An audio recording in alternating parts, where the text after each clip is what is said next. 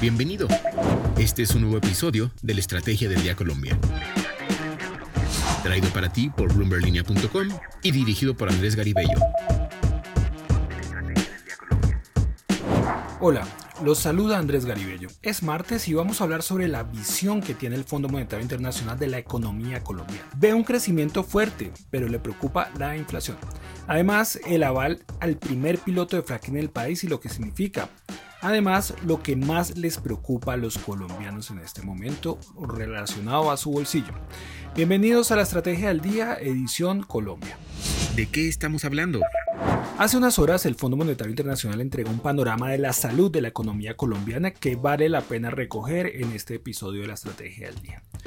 ¿Cuáles son esos claros y cuáles son esos oscuros?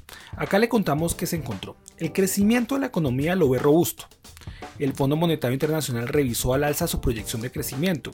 Lo incrementó desde 4,5% hasta el 5,75%. Hay que decir que ninguna parte del documento que reveló el Fondo Monetario habla sobre las elecciones. ¿Cómo justificó este tema?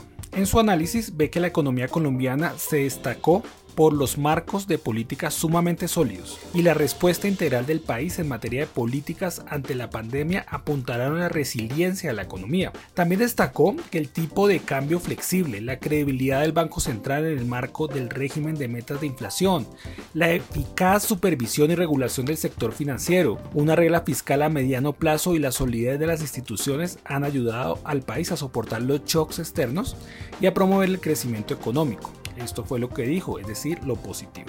Ahora, lo no tan bueno y también las alertas. Está enfocada en la inflación, que pende como una espada de Damocles. El FMI alerta que la inflación continúa aumentando empujada por shocks del lado de la oferta en un contexto de sólida demanda. Se prevé que la mayor inflación persista y que probablemente permanecerá por encima del límite superior de la banda de tolerancia del Banco Central, que es 4% durante el 2022 con riesgos al alza.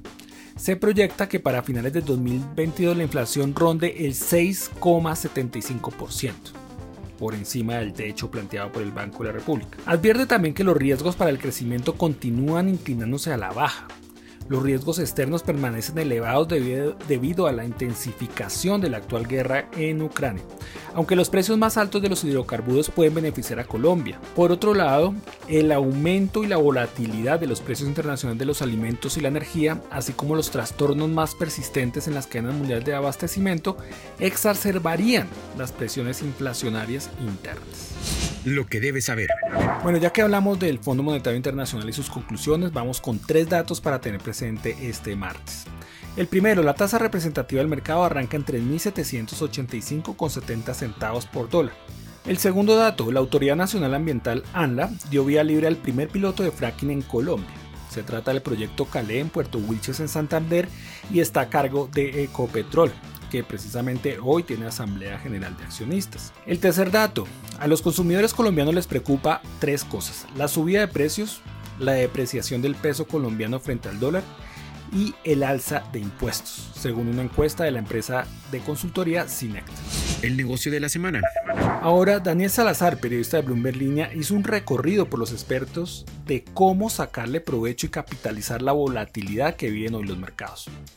Adelante, Daniel. Esta semana hablaremos sobre algunas claves para capitalizar la actual volatilidad de los mercados en medio de un escenario influenciado por la guerra en Ucrania, una alta inflación y los aún marcados efectos de la crisis logística. Especialistas consultados por Bloomberg Línea coinciden en que la volatilidad es amiga de la oportunidad, por lo que ven posibilidades de capitalizarla en acciones de sectores como el minero energético. Asimismo, las acciones en el sector de alimentos y agroindustria también pueden verse beneficiadas según lo comentó en una entrevista Sergio Larte, economista principal de Scotiabank Colpatria. Y en cuanto a los bonos, ve la oportunidad de recoger los intereses de esa deuda en un escenario de subida de tasas de interés. Para eso, cree que definitivamente hay que invertir en países que tienen un historial de pago de deuda y sostenibilidad fiscal y macroeconómica como Colombia. ¿Qué más nos dijeron los especialistas sobre capitalizar la actual volatilidad?